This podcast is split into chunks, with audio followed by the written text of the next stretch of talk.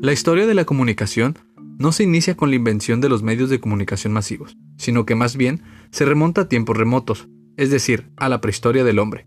Su origen se debe a la necesidad personal y social de la comunicación, la característica de estas primeras formas de comunicación es su simplicidad y el uso de instrumentos primitivos. Esto no significa que la comunicación para el hombre de entonces fuera fácil y poco compleja. Según Vázquez Montalbán, la necesidad de comunicarse fue el motor de todo tipo de codificaciones expresivas.